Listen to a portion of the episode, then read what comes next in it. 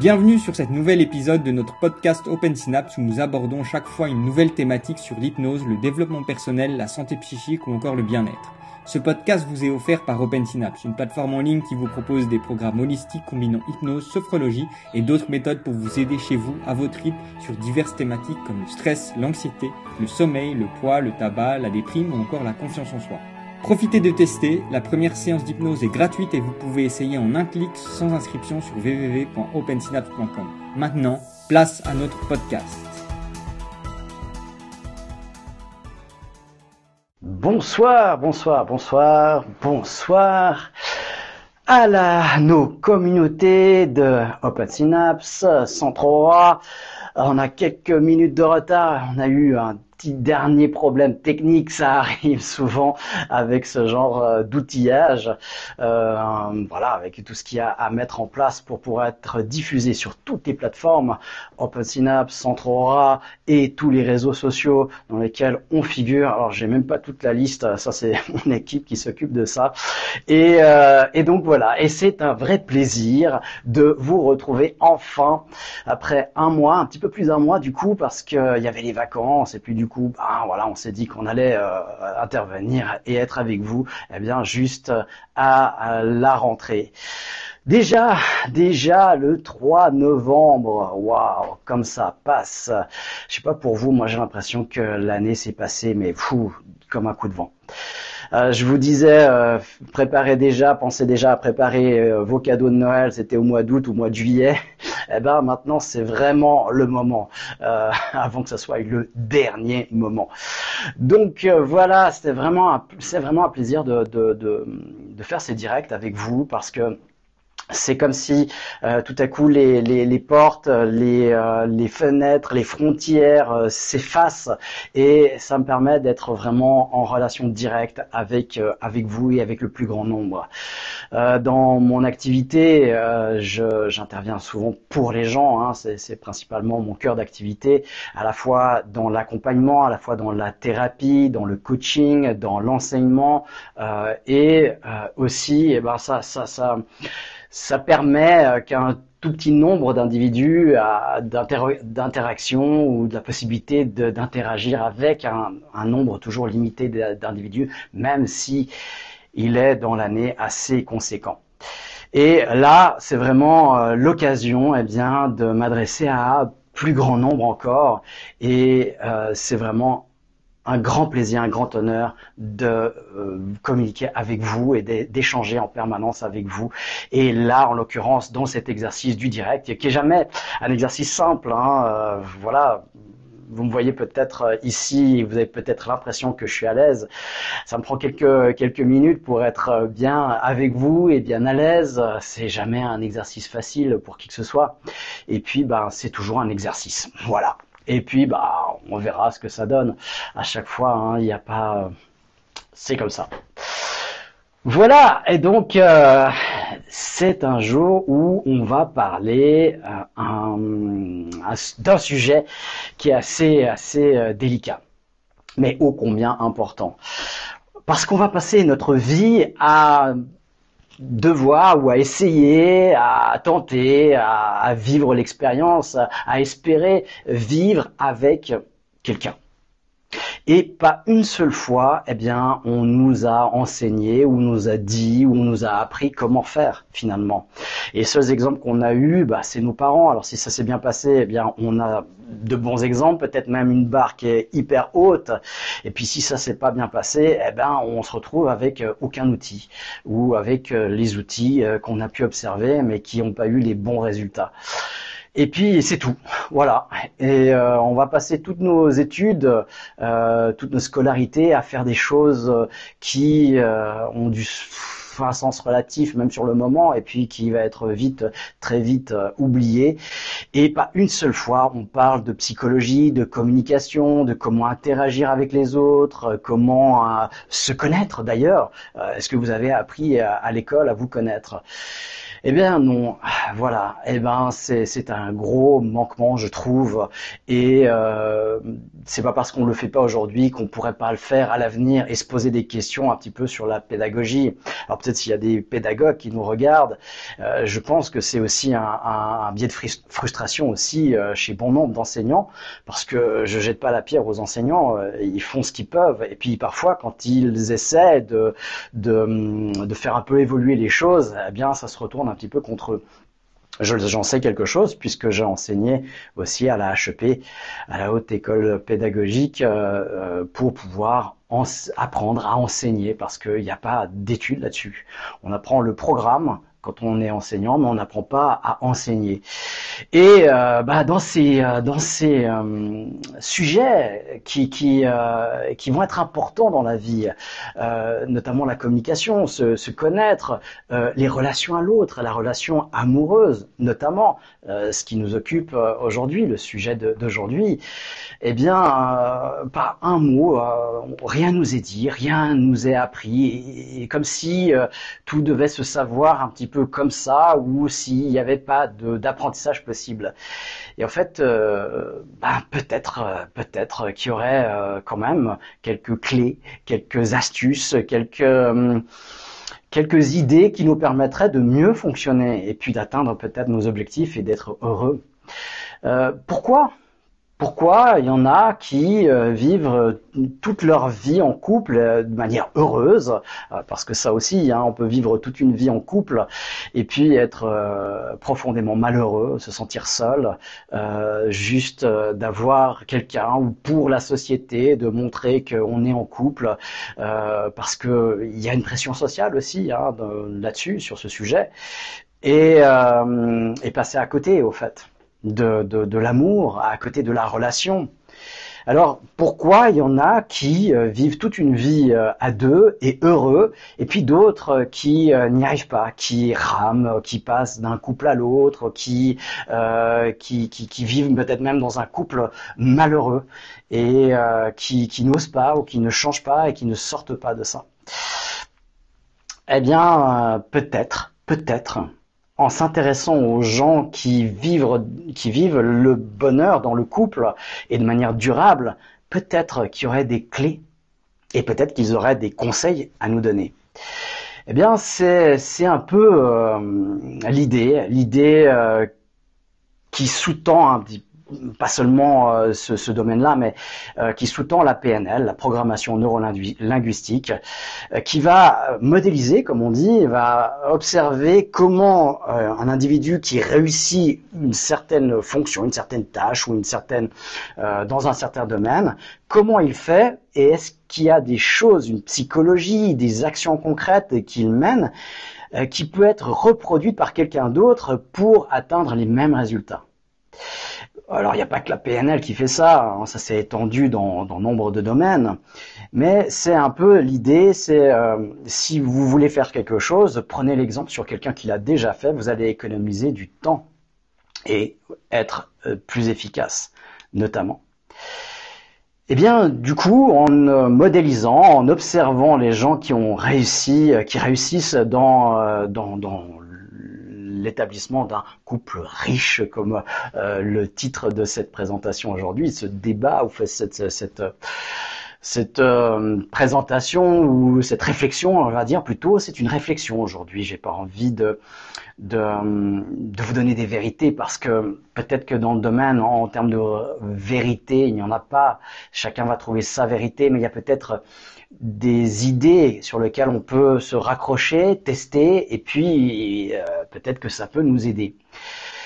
Euh, eh bien, ces idées, eh bien, euh, elles ont été observées chez certaines personnes, et on peut se rendre compte en observant plusieurs personnes qu'elles se retrouvent. On retrouve toujours les mêmes points.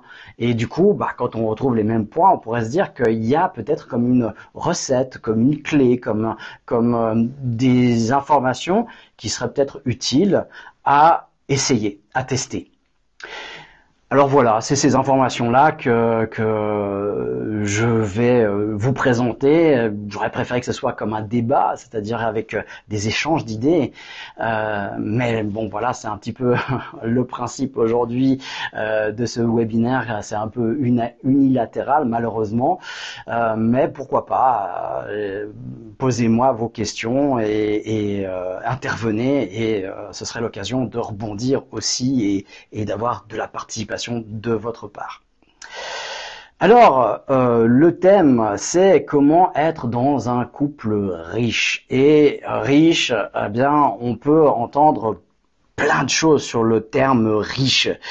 Qu'est-ce que la richesse hein? On peut entendre la richesse euh, financière, euh, mais pas que. Ah, c'est le premier point. Est-ce que c'est l'idée d'être riche ensemble?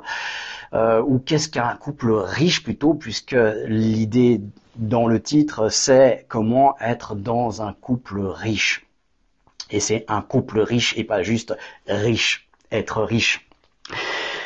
Eh bien, c'est riche dans la relation. Effectivement, c'est plutôt ce qui est entendu dans ce titre, euh, qui est venu d'un nos participations, hein, nos participants de, de, la communauté Open Synapse, et euh, qui justement nous l'a formulé de cette manière-là.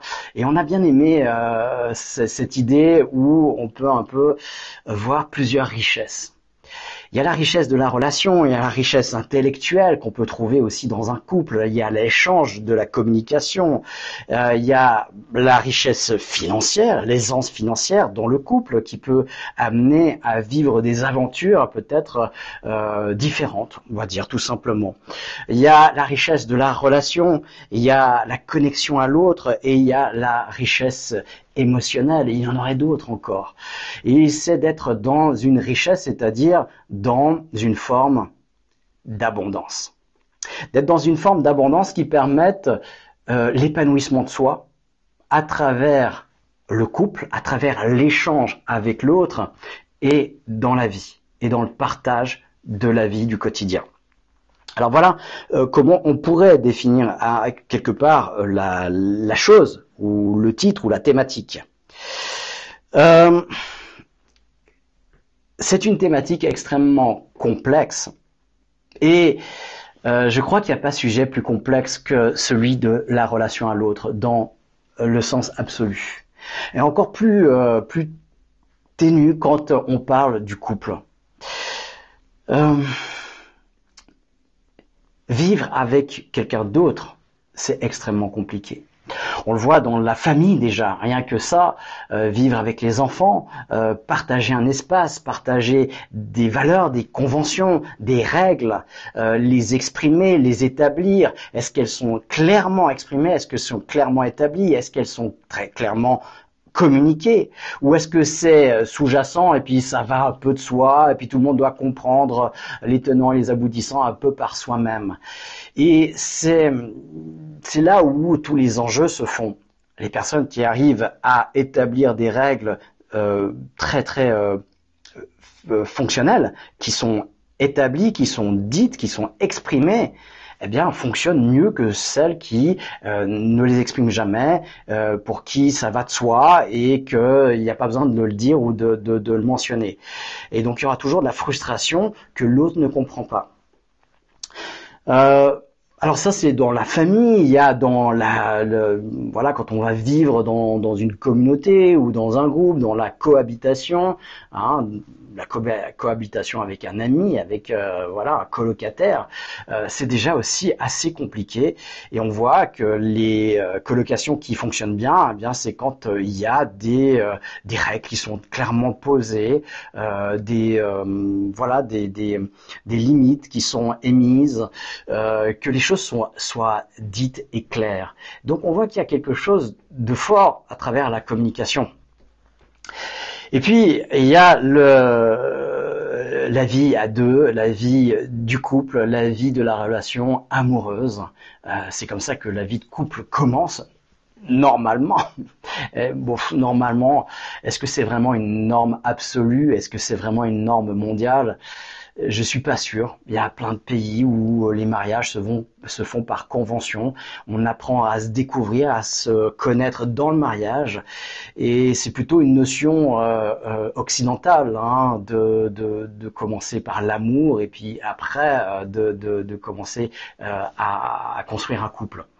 Et est-ce qu'il y a quelque chose de vrai, de faux, de mieux, de, moins bien? Je ne sais pas. Je pense que c'est individuel et c'est la façon de chacun de vivre la chose, de vivre l'expérience, de se plonger dans l'expérience. Euh, et il y a de, différences, de différentes manières de se plonger dans l'expérience. Il y a la manière inconsciente où je subis, où je suis pas au, au volant de, de, de, la voiture de la vie, où je suis sur le, siège passager ou sur même le siège passager arrière et je contemple ou je, je, je, je décide pas de la direction et euh, voilà on décide pour moi. Et puis il y a la manière consciente où là je m'installe dans le fauteuil du conducteur et je choisis une direction et j'y vais. J'y vais à ma, à ma vitesse, j'y vais avec euh, les règles de conduite et puis euh, en fonction de comment je veux y aller et quelle route je veux prendre. Donc euh, il y a ces deux aspects et donc la partie consciente nous permettra, la façon, on va dire, de vivre les choses de manière consciente nous permettra d'être un petit peu plus épanoui, certainement, de trouver son épanouissement malgré les, les éléments de contrainte. Voilà, parce que on pourra les choisir. Euh, voilà en quelque sorte. Je vais pas m'étendre plus dans le sujet. On pourrait trouver d'autres exemples euh, et puis en parler davantage. C'est un sujet euh, presque infini tellement qu'il y a de choses à en dire. Dommage que ben, dans, l'éducation, on n'ait que de l'éducation sexuelle pour parler de la relation à l'autre. Euh, je pense qu'il y aurait beaucoup plus à en dire euh, à travers justement euh, ou dans le but de la sexualité. comment construire une sexualité épanouie? Comment construire une sexualité en relation à l'autre, vraiment en conscience? Et euh, on aurait pu, dans ces moments-là ou dans des moments euh, euh, qui débordent un petit peu, eh bien parler aussi de la relation de couple, la relation à l'autre, comment entretenir une bonne relation ou construire une bonne relation ou comment naître une relation ou tout simplement qu'est-ce que l'amour? Ça c'est une question que je pose à toutes les personnes qui viennent pour une consultation thérapeutique, parfois de coaching, euh, basé sur une problématique relationnelle, une problématique amoureuse, une problématique de couple. Je me dis au fond, c'est quoi l'amour? Et 95% du temps, si ce n'est pas plus, là je suis, vraiment soft, hein, euh, c'est même plus, hein, on approche des 100%, la, le 95% du temps, le 95% du temps pour nos amis français, eh bien, la seule réponse que j'obtiens, c'est voilà, c'est tout. Je sais pas. C'est un truc qu'on ressent, c'est un truc qui nous arrive dessus, on sait pas pourquoi ni comment, et puis on sait pas pour qui. Ça arrive comme ça, par hasard, et puis euh, et puis ça ça travaille à l'intérieur, c'est physique, et puis euh, puis voilà. Ok. Eh ben non. Il y a beaucoup plus à en dire, et il y a beaucoup plus à comprendre de l'amour. Et si on en est là dans la compréhension de l'amour, eh bien, on est sur le siège passager arrière. C'est-à-dire que ben on, on, on, contemple le paysage et puis on prend ce qui, ce qui vient. Ce qui fait que ben des fois il vient des choses, puis des fois il vient rien parce que la voiture elle est arrêtée, il y a personne qui conduit. Et c'est triste et c'est dommage parce que ce serait bien de comprendre que vous pouvez descendre de la voiture, monter sur le siège conducteur et prendre le volant de votre vie. Prendre le volant et comprendre et construire l'amour que vous désirez.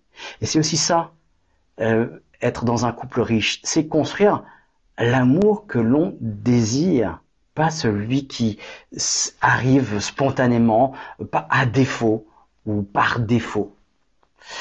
Et c'est ça qui est, qui me paraît très très important Comment ça naît l'amour hmm? Qu'est-ce que c'est? Alors, il y a euh, certaines personnes qui se sont penchées là-dessus, et il y a quelqu'un qui m'a beaucoup interpellé euh, dans sa définition de l'amour. Euh, c'est Idriss Aberken.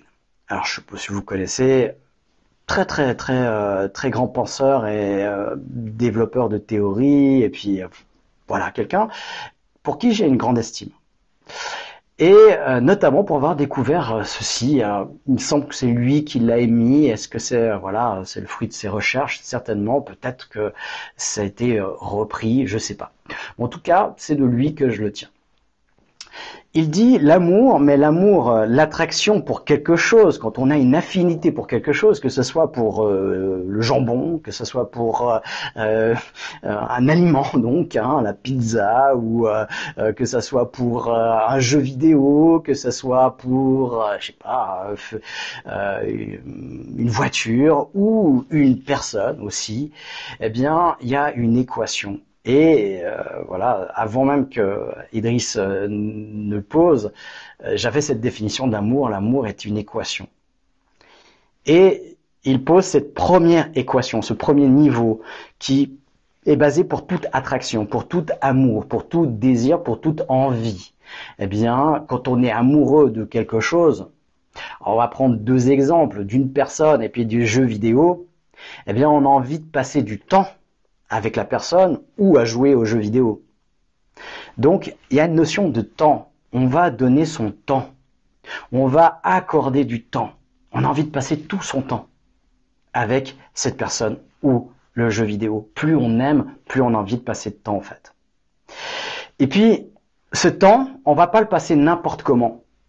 Je vais pas passer mon temps sur un jeu vidéo à, m'y intéresser à moitié ou à, discuter avec quelqu'un puis à jouer puis à discuter avec quelqu'un. Non, euh, la discussion va passer en dehors si je suis vraiment intéressé par le jeu vidéo.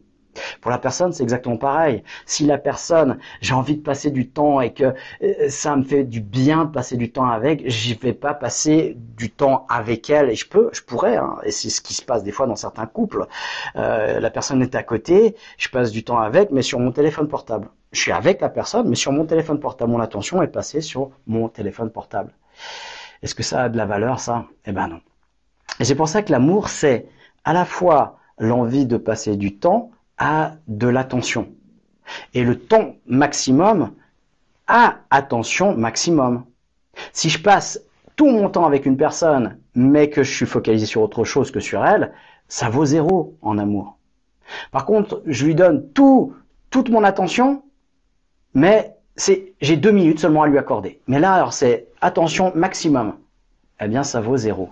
Pourquoi? Parce que c'est de l'attention fois du temps. Des at, comme le dit Idriss Aberken, c'est des at. Attention fois temps. Et c'est pas attention plus temps parce que 10 plus 0 est égal à 10. Mais 10 fois 0 est égal à 0. Et c'est là où justement on peut déjà, déjà se rendre compte de beaucoup de problématiques de couple. Est-ce que vous passez encore du temps avec l'autre? Et ce temps, est-ce qu'il est à de qualité? Est-ce que vous lui donnez de l'attention quand vous êtes avec l'autre? Ou est-ce que ça va de soi Vous occupez un espace avec l'autre? Et puis vous occupez chacun un espace proche, mais aucune communication, aucun échange, aucune attention. Eh bien, évaluez. Et ça peut dénoter justement d'une problématique et puis de la solution, justement. Parce que si vous voyez que tout à coup il manque de temps, bah, vous, a donné, vous donnez beaucoup d'attention, vous êtes avec l'autre quand vous y êtes, mais par contre ce temps il est réduit, eh bien vous savez sur quoi vous avez à travailler. Par contre si vous avez beaucoup de temps, vous passez tout votre temps avec l'autre, mais voilà, vous êtes euh, à la fois sur votre téléphone portable, euh, sur discussion au téléphone, avec euh, la télé, avec l'ordinateur et tout, mais vous êtes avec l'autre. Mais non, vous n'êtes pas avec l'autre. Et c'est pas nourri. Cette relation n'est pas nourrie. Euh, donc, l'amour, c'est déjà à la base une équation. Des actes. Et puis après, il y aura une équation personnelle, c'est-à-dire qu'est-ce qui me touche moi, de quoi j'ai besoin pour me sentir aimé? Et ça, ça peut être différentes choses. Il y a des personnes qui détestent être touchées. Il y a des personnes qui adorent, qui ont besoin d'être touchées. Il y a des gens qui ont besoin qu'on leur dise qu'on les aime. Il y a des personnes, bah, si on leur dit, ça donne la pression. Il y a des personnes qui ont besoin de voir des marques d'amour, des, euh, des gestes, des attentions. Euh, il y en a qui ont besoin de vivre des expériences. Il y en a qui ont besoin de voilà d'échappatoire, de d'aller à l'extérieur, d'avoir des démonstrations comme ça. D'autres pas. D'autres c'est trop, c'est too much, comme on dit. Eh bien, ce serait intéressant pour vivre pleinement l'amour. Eh bien, euh, à se connaître et connaître ce que c'est. Ce que c'est pour soi, et puis parce ce que c'est pour l'autre, évidemment, pour pouvoir lui donner. Et si vous donnez l'équation de l'autre à l'autre, eh ben, vous pouvez être aimé de n'importe qui. Oui, c'est bien ça. Être aimé de n'importe qui. Reconstruire un amour perdu ou, bah voilà, euh, créer cette hâte avec quelqu'un qui, à la base, ne l'a pas pour vous. Les hâtes, l'attention, foi, du temps. Voilà un petit peu les enjeux, hein, euh, les enjeux qui sous-tend euh, être un couple riche. Alors permettez-moi de me présenter pour les personnes qui sont euh, qui ne savent pas, qui me découvrent. Je suis Gilbert, Gilbert Dagon. Je suis euh, cofondateur du centre Aurora, euh, directeur des programmes thérapeutiques de l'application Open Synapse, qui est une application révolutionnaire qui vous accompagne à travers des outils de l'hypnose, parce que ma spécialité justement c'est l'hypnose. Eh bien, dans différents programmes thérapeutiques, 24 heures sur 24, 7 jours sur 7 pour combler ce manque justement qu'il y a parfois chez les psychologues qui ne peuvent pas faire plus qu'ils ne font, chez les cabinets thérapeutiques comme le mien aussi, qui ne peuvent pas accompagner les gens 24 heures sur 24 et répondre à n'importe quel moment en cas de détresse, eh bien, c'est ça que l'on a voulu apporter en créant Open Synapse. OpenSynapse c'est une équipe, le centre Aura aussi, euh, c'est pas une seule personne, hein. bien sûr, euh, c'est moi qui interviens principalement dans le devant de la scène, mais c'est tout un background des personnes qui travaillent et qui développent des choses euh, vraiment pertinentes de manière vraiment et qui le font avec le cœur, avec l'enthousiasme, avec de l'énergie, avec la foi aussi énormément. Je pense notamment à Charlie Ayos qui a vraiment créé, quoi, c'est le, fondateur d'OpenSynapse et qui a créé euh, cette, euh, cette impulsion. Et puis après, ben, il y a eu tout le développement qu'on a fait ensemble pour apporter le meilleur de ce qu'on peut faire aujourd'hui à distance avec les gens et notamment avec l'hypnose, avec toutes les possibilités de l'hypnose. On y a mis des ancrages sur cinq canaux sensoriels, on y a mis des infrasons qui va travailler sur les différentes euh, problématiques des gens, on y a mis des suggestions subliminales, on y a mis des métaphores, on y a mis des trans profondes, des trans plus légères, et on a laissé aussi la place à, à l'intelligence artificielle pour créer des séances individualisées en permanence. Ce qui fait que vous pouvez faire le même programme plus d'une centaine de fois, vous n'aurez jamais deux fois la même séance.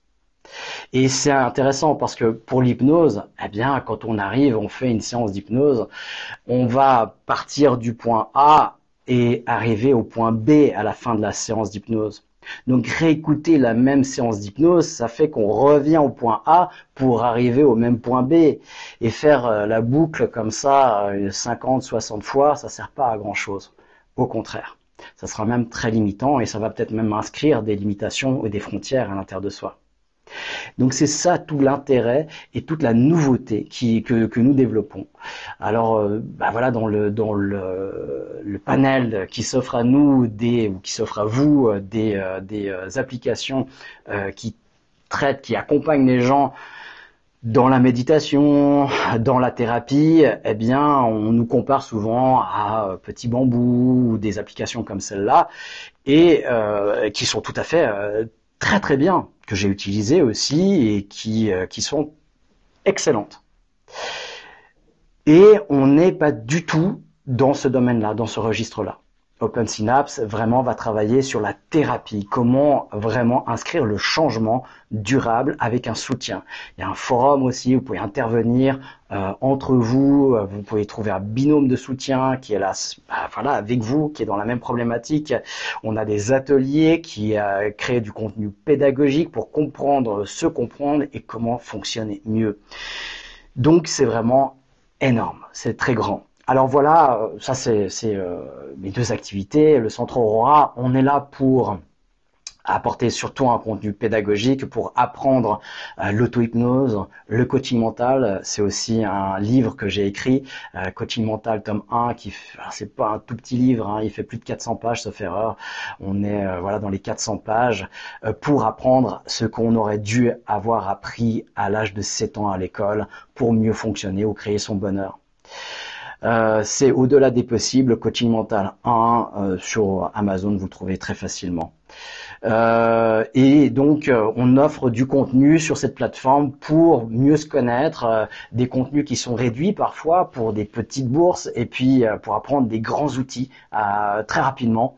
Et puis des contenus un petit peu plus élaborés, comme le coaching mental qui fait 24 heures de cours en ligne, que vous pouvez réécouter, suivre en famille, ou l'auto-hypnose qui, qui permet d'apprendre cet outil-là en toute autonomie et euh, en revoyant les vidéos, en ayant du soutien aussi, parce que je suis en contact toujours avec vous, donc euh, dès que vous me posez une question, je la reçois et j'y réponds.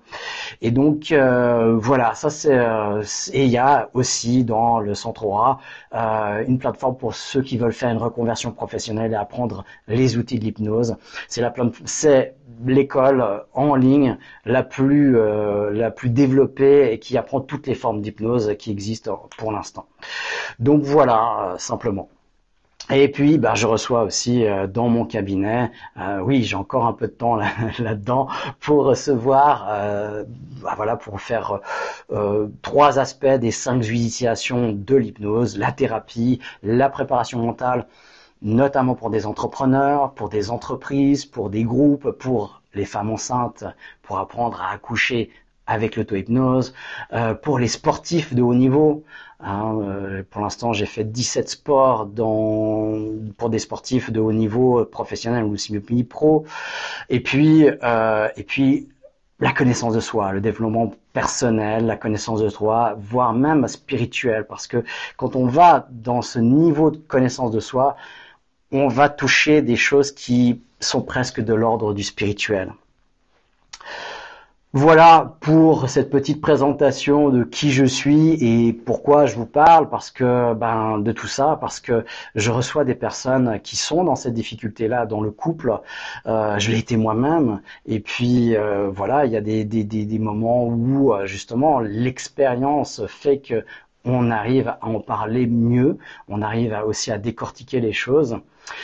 comme je dis souvent, c'est très facile d'être un Bouddha, d'être un sage dans un monastère, dans une grotte, isolé de la cité, des problématiques et de tous les, gens euh, et du monde. C'est extrêmement facile. Il y a juste le début, c'est la décision, et puis d'y aller, et puis après, bah voilà, c'est très très simple.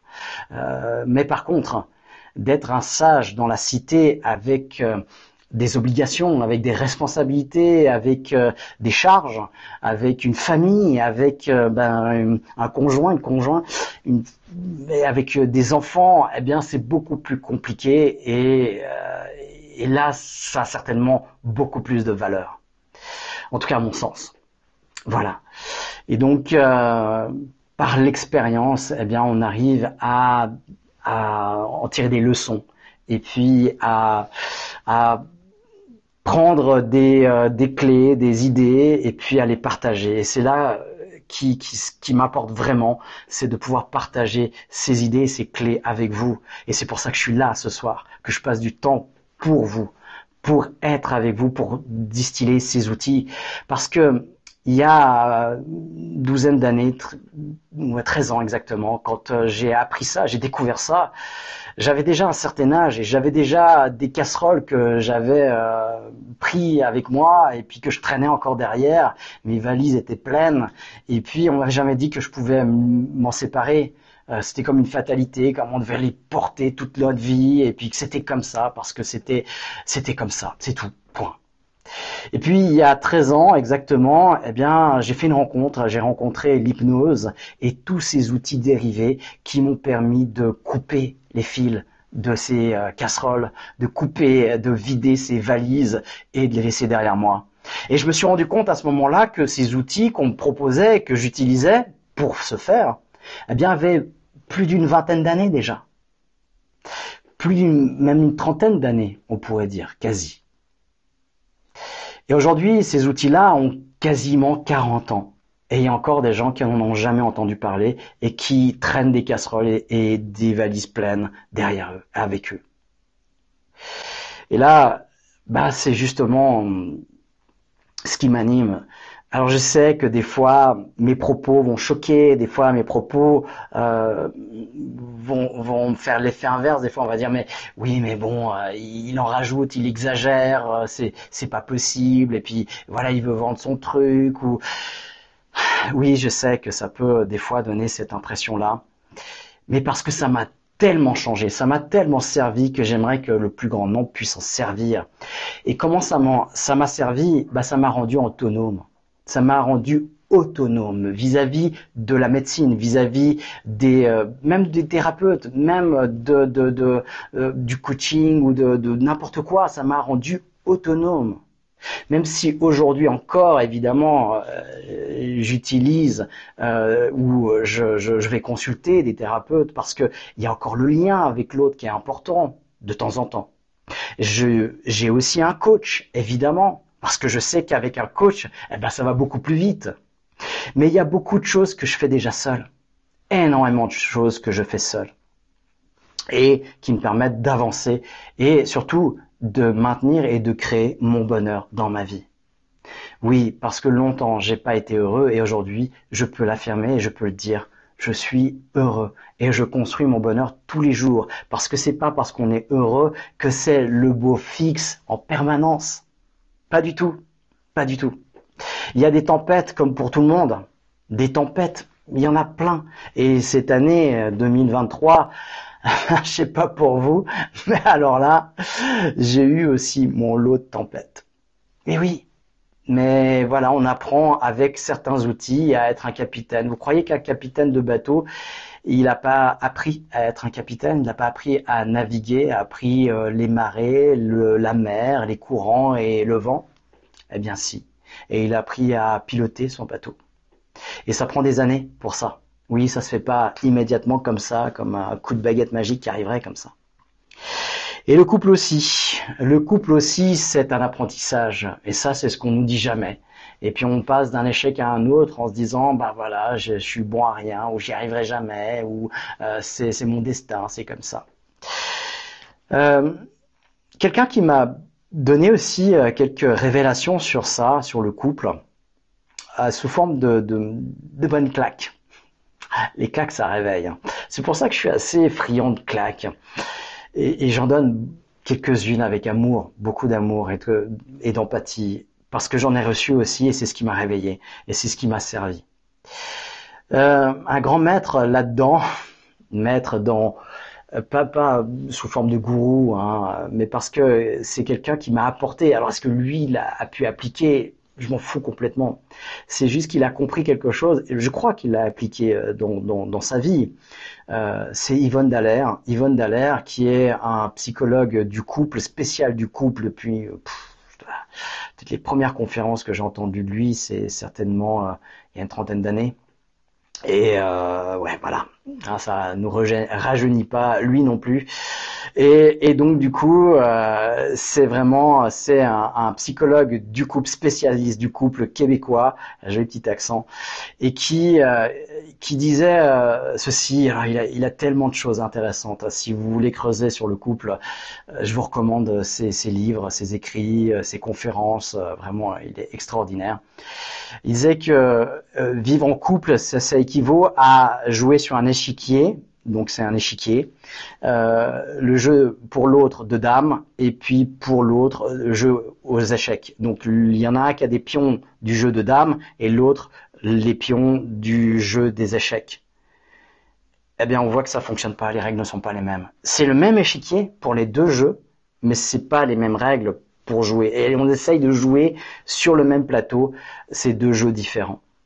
Et tant qu'on n'apprend pas à jouer le jeu de l'autre ou à comprendre les règles de l'autre, eh bien on va se vautrer. On va être dans la frustration, l'incompréhension, euh, le reproche à l'autre. Parce que bien sûr, on se figure pas que l'autre n'a pas les mêmes pièces que nous, n'a pas les mêmes règles que nous, c'est nous qui avons raison. Ou alors, ça va de soi qu'on joue le même jeu.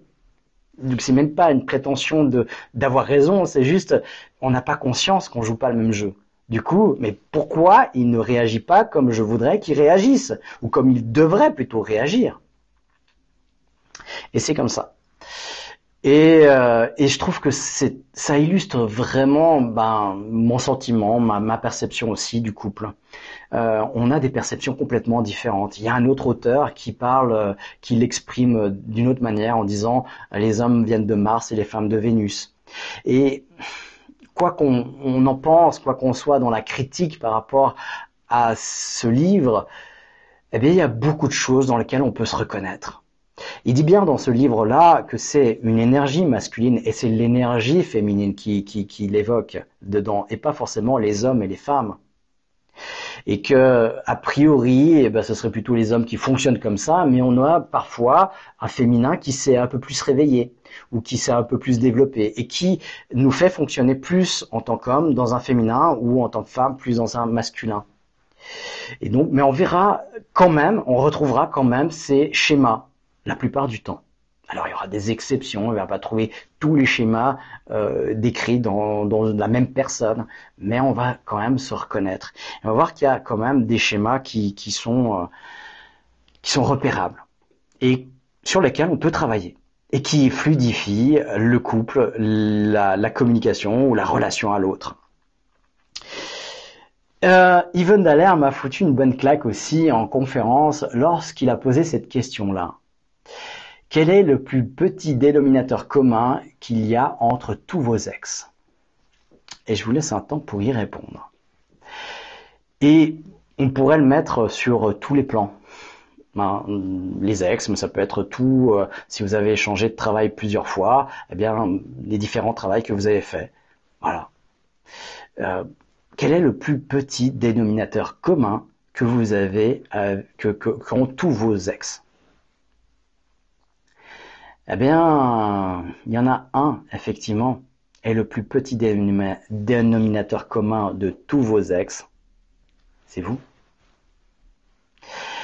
Donc si vos ex sont devenus des ex, peut-être que le problème ne sont pas forcément, ne viennent pas forcément d'eux. Et qu'il y a peut-être des choses que vous ignorez, ou que vous savez, qui ont conduit à la séparation, qui vous ont conduit ah, moi je dirais pas échec parce que hum, la fin d'un couple n'est pas forcément un échec. La fin d'un couple est juste le signal qu'il y a deux chemins qui s'éloignent et qui se séparent, qui vont chacun de, de côtés différents.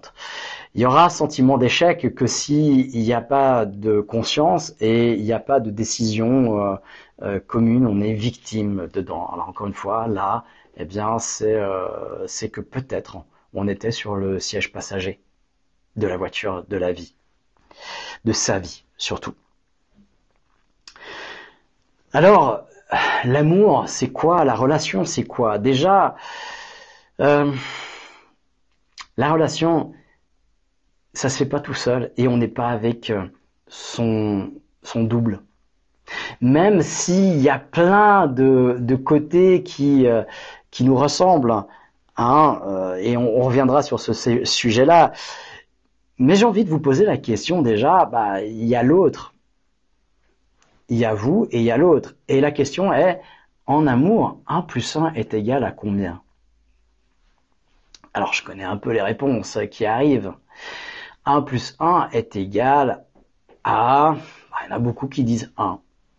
1 plus 1 en amour est égal à 1. C'est-à-dire qu'il y en a un qui fusionne à, l'intérieur de l'autre. Si c'est ça qui se passe, eh bien, il y en a un qui perd son identité au profit de l'autre. Donc, il se fond dans la vie de l'autre. Il perd tous ses amis et il prend tous les amis de l'autre. Toutes les, toutes les passions, toutes les activités, tout. Ça arrive, ça arrive.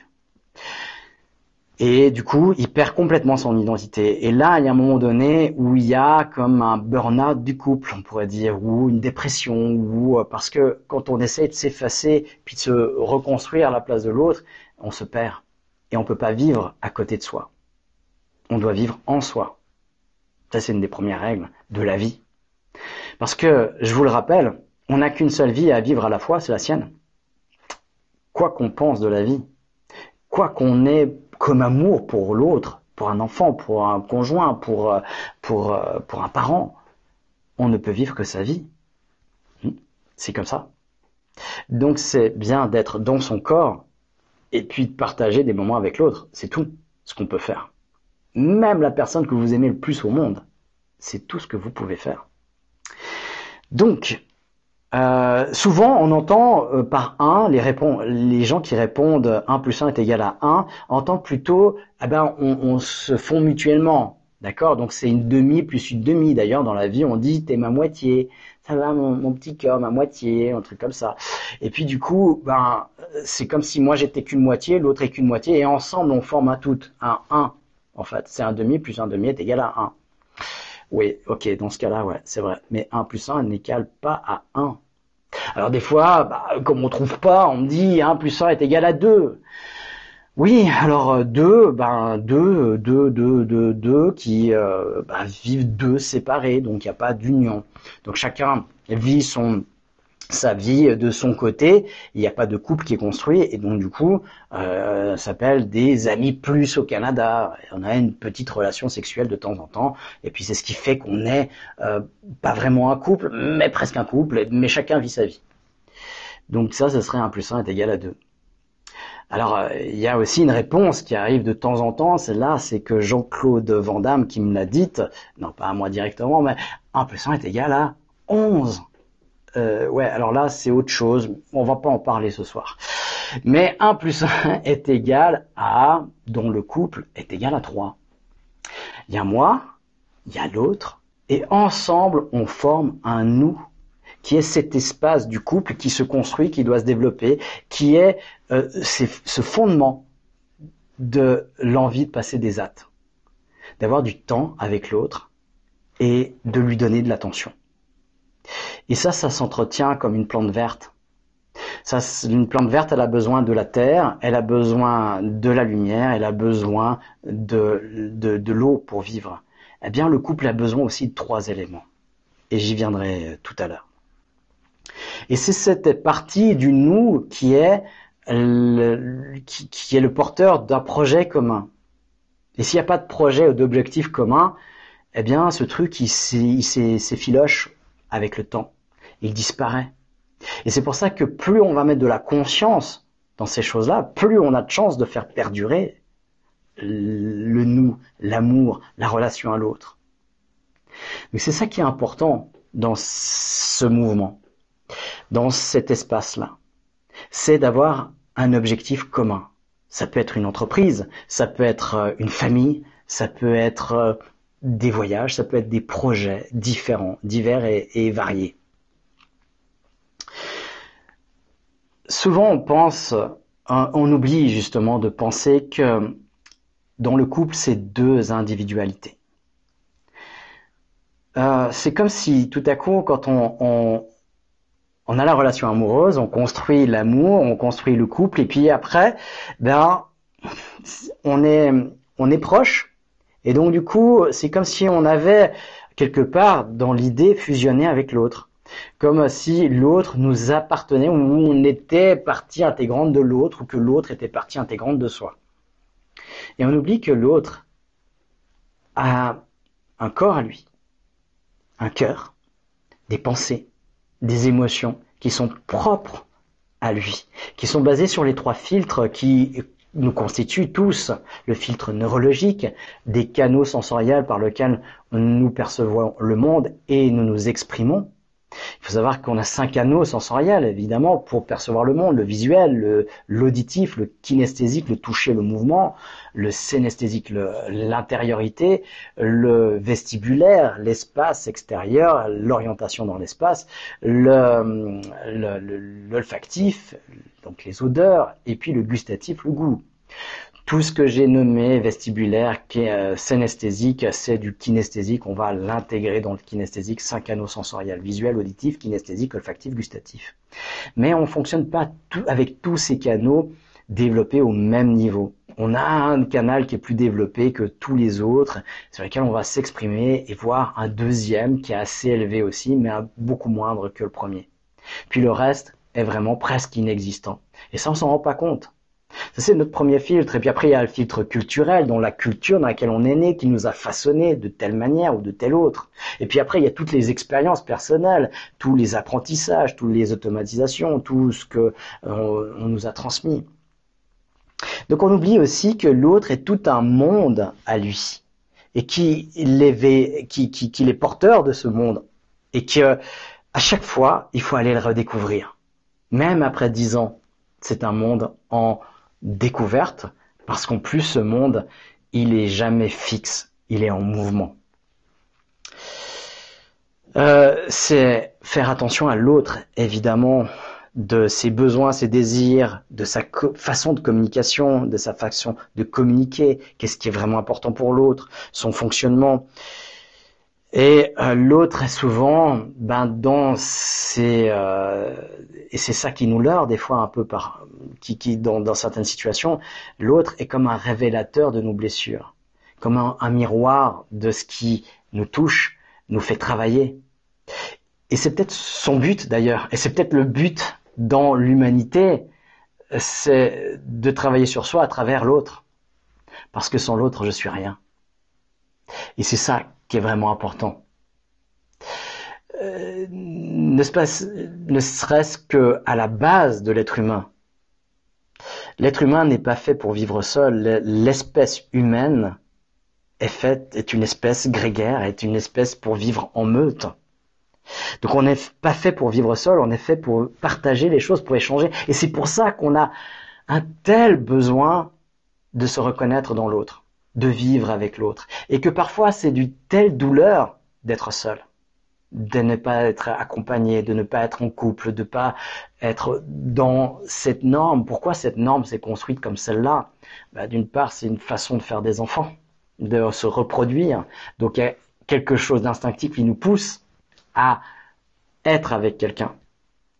Pour la sécurité aussi, qui nous pousse à être avec quelqu'un pour sa propre sécurité.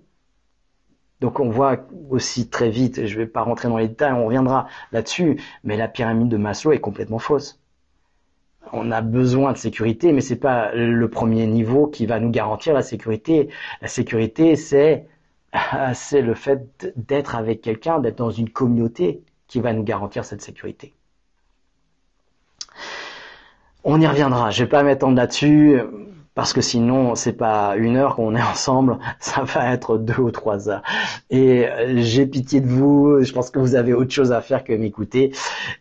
Voilà, c'est juste des prémices, des idées qui euh, que, que j'aimerais vous proposer aujourd'hui. C'est tout. Il y a un dicton qui dit le mariage a été inventé à une époque où l'espérance de vie était de 30 ans. Et je l'aime bien cette cette euh, phrase. Et effectivement, pourquoi? Parce que ben on évolue on évolue. Et dans un couple, on n'évolue pas toujours à la même vitesse. Surtout si ce nous, ce 1 plus 1, cet espace de 3, hein, 1 plus 1 est égal à 3, le nous, le couple, eh bien, il est laissé, euh, laissé de côté. Il n'est pas pris en conscience, il n'est pas considéré. Et il n'est pas euh, habité et puis il n'est pas nourri. Donc du coup, ben, ça va s'effilocher avec le temps. Euh, et puis euh, il va disparaître, et puis bah, du coup on va être se retrouver dans deux ou dans un, un qui a fusionné avec l'autre. Euh, voilà. Et là c'est la douleur, c'est la douleur de la séparation. Et évoluer à deux, ça nécessite, ça nécessite quelque chose de fondamental. Ça nécessite beaucoup, beaucoup de communication de s'intéresser à l'autre, d'être conscient des mouvements qui nous traversent. Pour le communiquer à l'autre, parce que l'autre n'est pas un devin, euh, alors l'autre peut s'intéresser, peut poser des questions, peut être un révélateur, mais quand c'est fait à deux en conscience, eh bien on peut grandir ensemble et c'est ce qui va garantir qu'avec le temps, on puisse encore avoir un intérêt à être ensemble. Parce que des fois, le temps nous montre qu'on a des intérêts qui sont devenus différents, qui ont changé, qui sont éloignés. Et du coup, ben, il n'y a plus d'intérêt à être ensemble, sauf de combler un vide intérieur. Et c'est là aussi où il y a beaucoup de motivation à être avec quelqu'un pour combler un vide intérieur, pour combler une blessure, pour combler, pour ne pas être seul avec soi-même. Parce que on n'arrive tout simplement pas à vivre avec soi. Alors pensez-y, si vous n'arrivez pas à vivre avec vous-même, comment vous pouvez espérer que quelqu'un d'autre ait envie de vivre avec vous-même tel que vous êtes? Ouais, bah pourquoi lui euh, il ou elle elle accepterait euh, de vivre avec cette personne que vous détestez être et que vous vous supportez même pas? Il y a peut-être quelque chose à changer de ce côté-là. Vous trouvez pas? Donc voilà. Euh, donc l'évolution est à prendre en compte et d'être conscient de l'évolution de l'autre permet de s'ajuster, de réfléchir ensemble, de d'évoluer ensemble et c'est vraiment ce qui est très important. Euh, il y a un adage qui dit les contraires s'attirent, mais qui se ressemblent s'assemblent. Et oui, l'opposé de soi, eh bien, bah c'est un peu intrigant, c'est euh, ça, ça crée l'amour-passion en fait. L'amour, on va un peu se déchirer, on va se faire mal. Mais l'amour stable, l'amour fluide, c'est avec quelqu'un qui a les mêmes passions, les mêmes valeurs que soi. Et c'est ce, cette construction du nous. Cette construction du nous qui, qui est basée sur des valeurs communes, des croyances communes, des actions et des hobbies communs. Pas tout, évidemment. Il y aura des jardins secrets, des, choses personnelles, mais plus on va être dans euh, les mêmes goûts, dans les mêmes choses, des affinités, plus il y aura des hâtes. Envie de passer du temps avec l'autre et de donner de l'attention. C'est une, évidence. Et vous le voyez dans, la vie de tous les jours.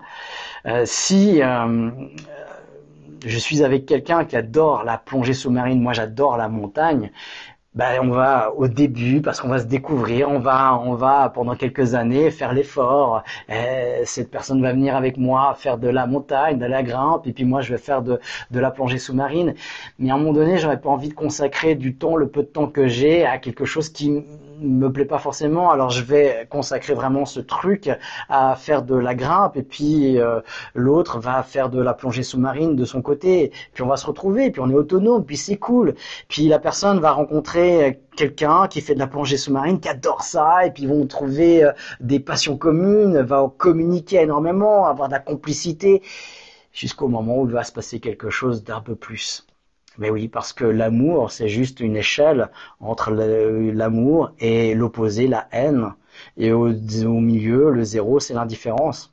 Puis quand euh, on monte, sur l'échelle de l'amour, ben il y a l'amitié, il y a la connivence, il y a la super amitié, jusqu'à un moment donné où il y a l'échange physique qui se passe et là on est dans l'amour, on est dans le couple et puis après on est dans la famille, le mariage.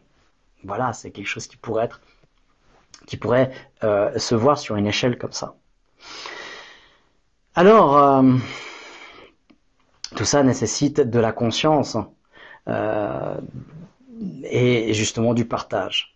Et je disais qu'il y a trois, bases, trois, trois hum, piliers qui construisent l'amour. L'amour est basé, selon moi, ça m'est très personnel, mais c'est quelque chose que je vous propose, c'est une idée que je vous propose, à vous d'en disposer, puis d'y réfléchir et puis de voir comment vous pouvez euh, vous en servir pour nourrir votre couple, pour construire votre couple pour construire le bonheur dans votre couple À mon sens, le couple est basé sur trois piliers.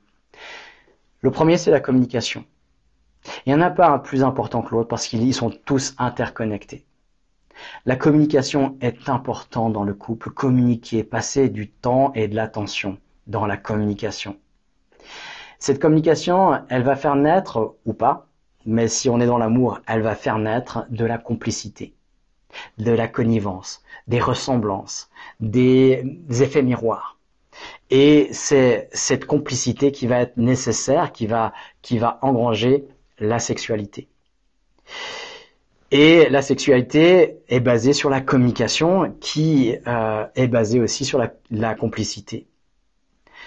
Et plus on aura une communication fluide, plus on va se comprendre, plus on va amener de la conscience dans le couple, dans ce qu'on aime, de ce qu'on n'aime pas. Euh, pour ça, ça nécessite, et je crois que j'ai pas encore assez insisté là-dessus, de se connaître, évidemment. Évidemment, il faut se connaître. C'est le point de base. Plus on se connaît, plus on connaît ses désirs, ses, ses, euh, ses aspirations, euh, ses valeurs, ses, ses, croyances. On a choisi ses croyances en fonction euh, de garder les croyances euh, qui, qui, nous amènent à, à nous dépasser plutôt qu'à celles qui nous limitent. Et plus on va pouvoir les communiquer. On va pouvoir communiquer avec l'autre de manière efficiente en fonction de ce qui est bon pour nous et puis en corrélation avec ce qui est bon pour l'autre si on arrive à trouver une communication fluide. On arrive à, par la communication aussi à s'écouter et donc à être entendu. Et c'est hyper important dans un couple d'être entendu, d'être compris. Compris, hein, pris avec. Compris, pris avec. C'est comme si c'était une embrassade. Se connaître donc soi et l'autre. Si on se connaît, on connaît son fonctionnement, on sera plus à même à repérer les différences de fonctionnement chez l'autre. Et puis à les connaître aussi. Pas dans un reproche, mais juste dans la connaissance de l'autre. De savoir quelles sont les différences, qu'on n'est pas identique et que ça va pas juste de soi. Et il y a plein d'outils de communication dont on ignore et dont on n'a jamais appris. Ça devrait, ça, parce que c'est aussi un sujet qui va nous amener à, régler des choses dans notre vie ou à créer des problèmes dans notre vie. La communication, ça devrait être, je parle de un cours obligatoire à l'école primaire. Ça devrait être, on devrait passer quatre heures par semaine à faire de la communication. Et il y a tellement de matière là-dedans qu'en 4-5 ans, on n'aurait même pas fait tout le tour. Euh, donc, apprentissage d'outils de communication, vous en trouvez dans notamment le cours de coaching mental, dans le livre Au-delà des possibles, euh, dans l'auto-hypnose aussi, surtout avec soi, puisque là, c'est de la communication avec soi. Le coaching mental, c'est de la communication avec l'autre et avec soi-même, parce que la première communication avec qui on l'a en premier, eh bien, c'est nous-mêmes. La complicité, euh, bah, c'est qui se ressemble, s'assemble justement. Eh bien, c'est trouver des similitudes, d'avoir des attractions communes, des attirances communes, des goûts communs. Et c'est ça qui va permettre de vouloir passer du temps et de porter de l'attention à l'autre. C'est se connecter sur ce qui nous distingue aussi. C'est euh, de ce nous qu'on veut construire qui n'est pas comme celui de, de l'autre, euh, euh, celui de mon voisin, comme celui de mes parents ou euh, de, de, mes connaissances. C'est ce nous qu'on construit qui est unique. Et c'est de le choisir aussi et de le faire dans la complicité, la connivence avec l'autre. La complicité de, des choses qui sont importantes pour soi, de cette euh, connivence des valeurs communes. Je, les nommais juste avant. Et quelles sont ces valeurs? Sur quoi on se raccroche? Qu'est-ce qui, quelle est notre vision du monde? Et comment on peut le partager, l'échanger, le vivre ensemble? Et plus on aura des choses qui sont proches, plus ce sera fluide et facile.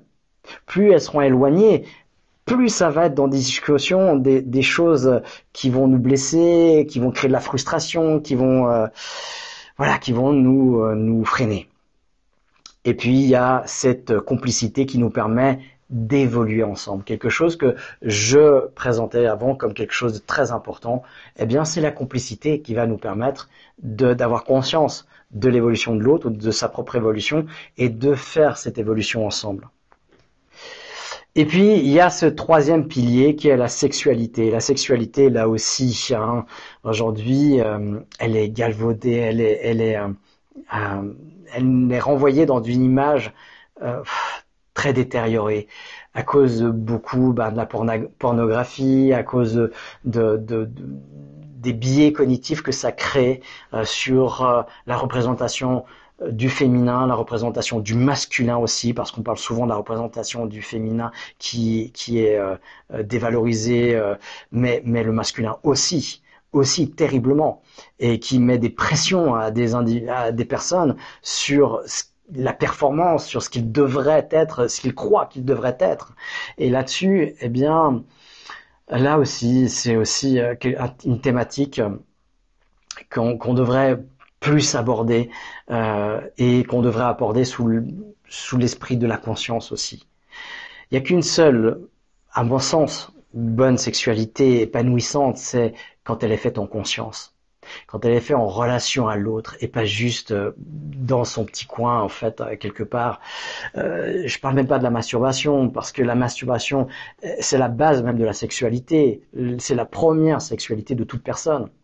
Donc du coup, c'est se connaître. C'est aussi de l'accepter, évidemment. Mais c'est, il y a beaucoup de gens qui, qui sont dans la relation sexuelle seuls, même avec l'autre. Et, et c'est là où c'est euh, hyper important d'amener de la conscience dans cet échange, dans ce partage. Et c'est là où il y a aussi tout un courant qui vient lutter contre cet autre courant que j'ai nommé, euh, mais qui est dans l'attention à l'autre, dans la prise de conscience, dans le tantrisme, qui offre justement cette conscience-là, sans aller même jusque-là. Juste d'être dans la conscience. La conscience, eh bien, ça nécessite de se connaître forcément aussi. Et plus euh, la com, euh, la communication est, de qualité dans un couple, et plus euh, la sexualité sera intense. Plus la complicité sera de qualité, plus la sexualité sera épanouie, évidemment. Donc c'est interconnecté toujours. Et, plus on aura de complicité, plus on aura une, facilité, une fluidité dans la sexualité. Et plus on aura de la communication, plus on sera même à pouvoir communiquer ses désirs, ses envies à l'autre. Euh, la sexualité, c'est être aussi en rapport avec ses désirs, donc se connaître, et puis être en conscience, en communication, en lien avec l'autre. Voilà ce que j'avais à vous dire et ce que vous pouvez euh, travailler, développer euh, dans, dans cette thématique, comment être dans un couple riche, c'est d'abord d'être dans une communication qui est qui est nourrissante, dans une dans une complicité qui qui est débordante, qui qui, qui crée des liens, qui qui vous unit, et puis dans une sexualité qui est comme on va dire le, chakra couronne, hein, c'est le couronnement euh, de, la relation qui euh, est dans l'épanouissement total du corps et de l'esprit et de l'âme. Voilà, et c'est euh, ça l'épanouissement et la richesse d'un couple. Elle peut pas, c'est quelque chose qui doit se faire en conscience à deux, comme je dis, on peut pas le faire seul. Et c'est tout le défi de chaque être humain, trouver euh, la personne avec qui il va pouvoir s'épanouir. Pour ça, encore une fois, la clé, c'est de se connaître, connaître ses désirs, ses, ses aspirations profondément, de les avoir en conscience et de pouvoir les exprimer. Voilà, tout simplement, d'être soi. Voilà, c'est un plaisir de partager ces choses-là avec vous. J'espère que ça, que ça puisse faire bouger des choses dans le sens du bonheur, dans le sens de l'épanouissement personnel pour vous dans un couple, et puis euh, et puis de vous permettre de progresser et de vous connaître davantage. Euh, on va passer à la partie euh, question. C'est une thématique qui, est extrêmement euh, complexe et qui, qui est très grande, très vaste. Du coup, voilà, j'ai pas réussi à le faire en 45 minutes, une heure. Eh ben, voilà, j'espère que vous m'en voudrez pas de faire un peu long. je vais prendre quelques questions comme ça. je suis en phase de divorce, mais je suis sûr que c'est l'amour de ma vie. Est-ce que vous avez euh, est-ce que vous avez quelque chose à me dire là-dessus? Voilà. Alors, eh bien, si vous êtes en phase de divorce, qu'est-ce qui vous a séparé? Qu'est-ce qui, dans les ingrédients, communication euh, et puis euh, complicité, désir commun, quel est le, 3 que je nommais avant, hein, 1 plus 1 est égal à 3, ce nous, hein, moi, l'autre, le nous, comment il a, qu'est-ce qui a fait qu'il n'a pas survécu? Et c'est là à se poser des questions. Euh, chacun a sa vie propre, son autonomie. Et on ne peut pas prendre les, voilà, les, les décisions pour l'autre. Euh, qui a décidé de mettre un terme aussi à cette euh, à cette relation, euh, qui a mené à ce divorce. là, j'ai l'impression que la personne qui pose cette question est plutôt dans le non-choix, hein, dans la, la voilà, c'est elle qui subit cette décision. Peut-être pas, mais en tout cas, c'est ce que le message me laisse peut-être entendre abusivement. Et il y a trop de d'inconnus pour pouvoir vraiment répondre à cette question. Euh, pour ne pas reproduire la chose, surtout se poser la question et revenir sur les fondamentaux. Comment était la communication? Quelle est la complicité, le niveau complicité qu'on a entretenu? Et puis, le baromètre de cette communication et de la complicité, c'est la sexualité. Il faudra parier que, ben, à un moment du divorce, il n'y a plus de sexualité. C'est euh, dans la, grande majeure partie des cas. Donc du coup, euh, comment construire cette euh, communication, comment reconstruire cette communication, comment construire, si c'est encore possible, de la complicité? Et là, quand on est déjà dans une démarche de divorce, eh bien, c'est que déjà il y a quelque chose, une décision qui a été prise, il y a déjà des efforts qui ont été faits certainement. Euh, c'est pas sur un coup de tête, et euh, il y a certainement, eh bien, du coup, une phase de compréhension et une phase de deuil. Les phases de deuil, eh bien, ça passe par euh, le déni évidemment au départ, après de la colère, après de la tristesse, et puis ensuite on va pouvoir remonter, reconstruire. C'est les phases de deuil décrites par euh, Kubler-Ross. Voilà, il y en a, c'est des grandes lignes, et c'est bien de s'y préparer. Voilà tout ce que je peux dire par rapport à cette question. Euh, vous n'avez pas de programme sur OpenSynapse pour soigner les chagrins d'amour. Alors pas encore parce que ben voilà, on est en train de travailler là-dessus. On est en train de travailler sur un programme qui pourrait vous accompagner dans le couple. Euh, donc voilà, c'est pas encore le cas. Par contre, on va travailler sur euh, il y a des ateliers sur les émotions, sur euh, la connaissance de soi, vous trouverez aussi, euh, ben, comme j'ai dit, sur la communication, soit et avec les autres, notamment sur le centre aurora.ch, eh bien, euh, des, des, voilà, des, des, choses qui vous permettront d'agir euh, par l'auto-hypnose par des techniques simples, transformation, reprogrammation, qui pourraient vous permettre de, de, de, nettoyer un chagrin d'amour. Et puis, et puis après la connaissance de soi par le coaching mental. Et puis, euh, et puis après, ben vraiment, si c'est lourd, puis que vous n'arrivez pas à vous en sortir, je vous invite, en tout cas, de pas rester là-dedans. Il y a des outils très efficaces qui, en une ou deux séances, vous permettront vraiment de tourner la page, de passer euh, outre cette déception et, et, et, et de traverser ce deuil. Mes relations durent toujours moins de trois mois. Comment ça se fait? Eh ben, c'est ça. Ce qu'Yvonne nous disait. Quel est le plus petit dénominateur commun entre tous vos ex? Et c'est vous. Donc, il y a fort à parier qu'il faille travailler sur vous pour vous connaître ou connaître l'autre davantage. Euh, à l'époque, je croyais que quand on me disait quelque chose, c'était la vérité. Ah, quand ma compagne me disait, quand je lui demandais ça va, elle me disait ouais ouais ça va super bien ben, elle m'a dit ça va super bien, donc ça va, c'est cool. Donc j'ai pas besoin de m'en occuper, de me soucier. Eh ben, en apprenant que les mots ne véhiculent à peu près que 7% d'informations, que le paraverbal c'est 38% et que le non-verbal c'est 55%, eh bien ça m'a permis de changer, même si dans le domaine scientifique c'est réfuté cette notion, on comprend bien que eh bien là on peut on peut s'en servir et utiliser ces notions là à bon escient et que ça va nous aider à mieux fonctionner dans la relation à l'autre. Si je m'intéresse à l'autre en, déduisant que même si elle m'a dit que tout va bien, eh bien qu'il y a quelque chose qui va pas, eh bien je vais construire une relation un peu plus significative et importante et beaucoup plus harmonieuse, eh bien j'ai tout gagné. Donc voilà, connaissance de soi et puis euh, vous pouvez vraiment euh, travailler là-dessus. C'est pas, euh, c'est pas, euh, c'est pas définitif et c'est pas déterminé à l'avance. Voilà, voilà pour les questions. On va s'arrêter là.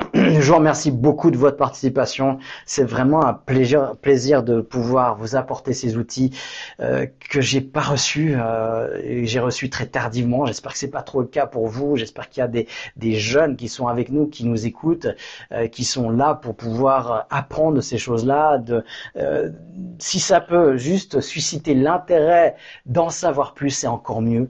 Et puis et puis bah, d'aller découvrir par soi-même, tester, tester les choses, euh, et puis développez-vous. On n'est pas fini, et c'est ça qui, euh, qui, qui, est peut-être la magie de l'être humain, c'est qu'il est infini dans son développement. Et c'est juste génial, c'est qu'on peut vraiment se développer et apprendre sur soi indéfiniment.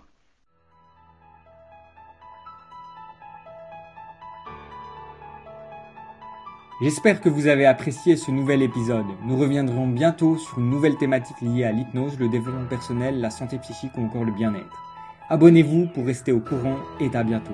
Profitez aussi de tester notre plateforme en ligne OpenSynapse. Effectivement, la première séance d'hypnose est gratuite et vous pouvez essayer en un clic sans inscription sur www.opensynapse.com. Fini le stress, l'anxiété, les troubles du sommeil, de l'alimentation, les addictions, le manque de confiance en soi ou encore la déprime.